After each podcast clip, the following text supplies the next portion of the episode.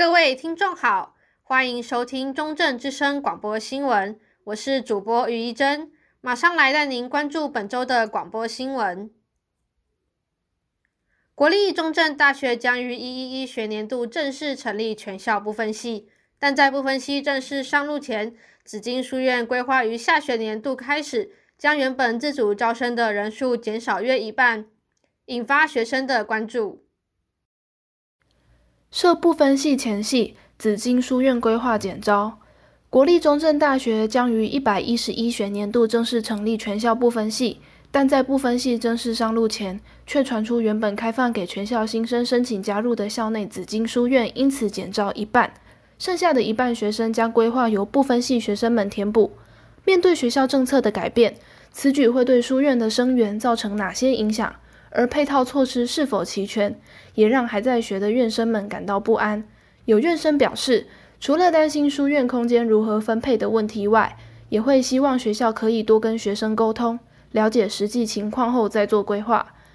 另外，由于部分系成立后使用的资源有一部分会来自紫金书院，因此权责的规划也显得更为复杂。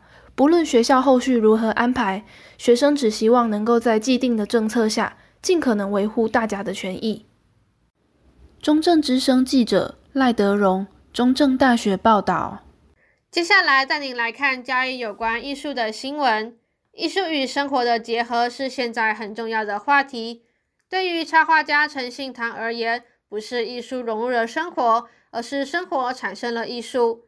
未来还需要更多人一起为艺术努力，一同培养美学的基础。艺术之美。从生活开始。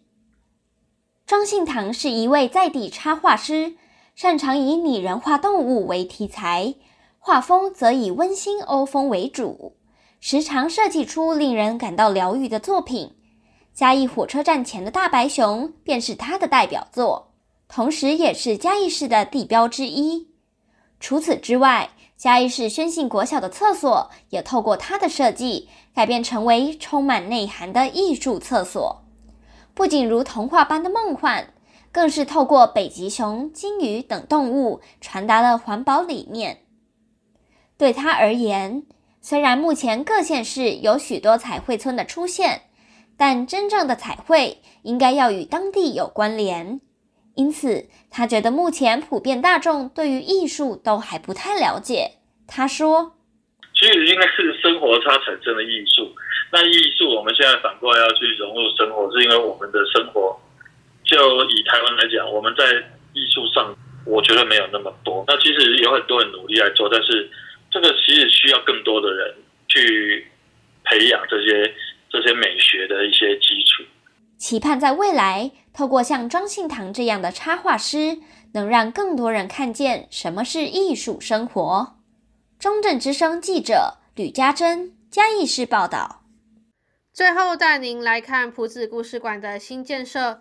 埔子故事馆有大量埔子地区的历史文物和书籍，并在二零二一年新增独立书店，每周也有不同主题的导览活动，让居民知道埔子的古迹和景点。同时，透过各式讲座、文物分享，让埔子当地居民对家乡有更多连结。转型重生，埔子故事馆增独立书店。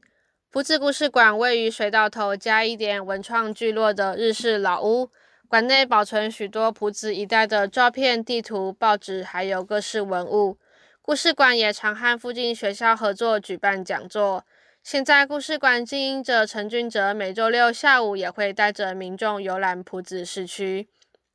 朴子故事馆在四月新增独立书店，书籍种类以乡村为主。店员汤文玲表示，为了书店的开业，做了不少的规划，将原本馆内的文物清点并分类，除了书籍区以外，保留原本墙壁上的老照片和作为文物轮展的墙面。也增加手工染染的布匹装饰和饮品的贩售，但近年来随着实体书市场的萎缩和电子书的兴起，有许多独立书店纷纷歇业。台湾独立书店文化协会会长陈荣浩表示，政府每年都会提供资助给独立书店，也会辅助他们独立出版。馆长陈俊哲希望可以透过导览，分享文物、举办讲座等方式，让朴子出生的年轻人对家乡有更多连结和情感，在长大后可以回馈乡里，形成良好循环。中正之声记者于一真嘉义朴子报道。以上是本周的广播新闻，感谢您的收听，我是主播于一珍，我们下周同一时段再见。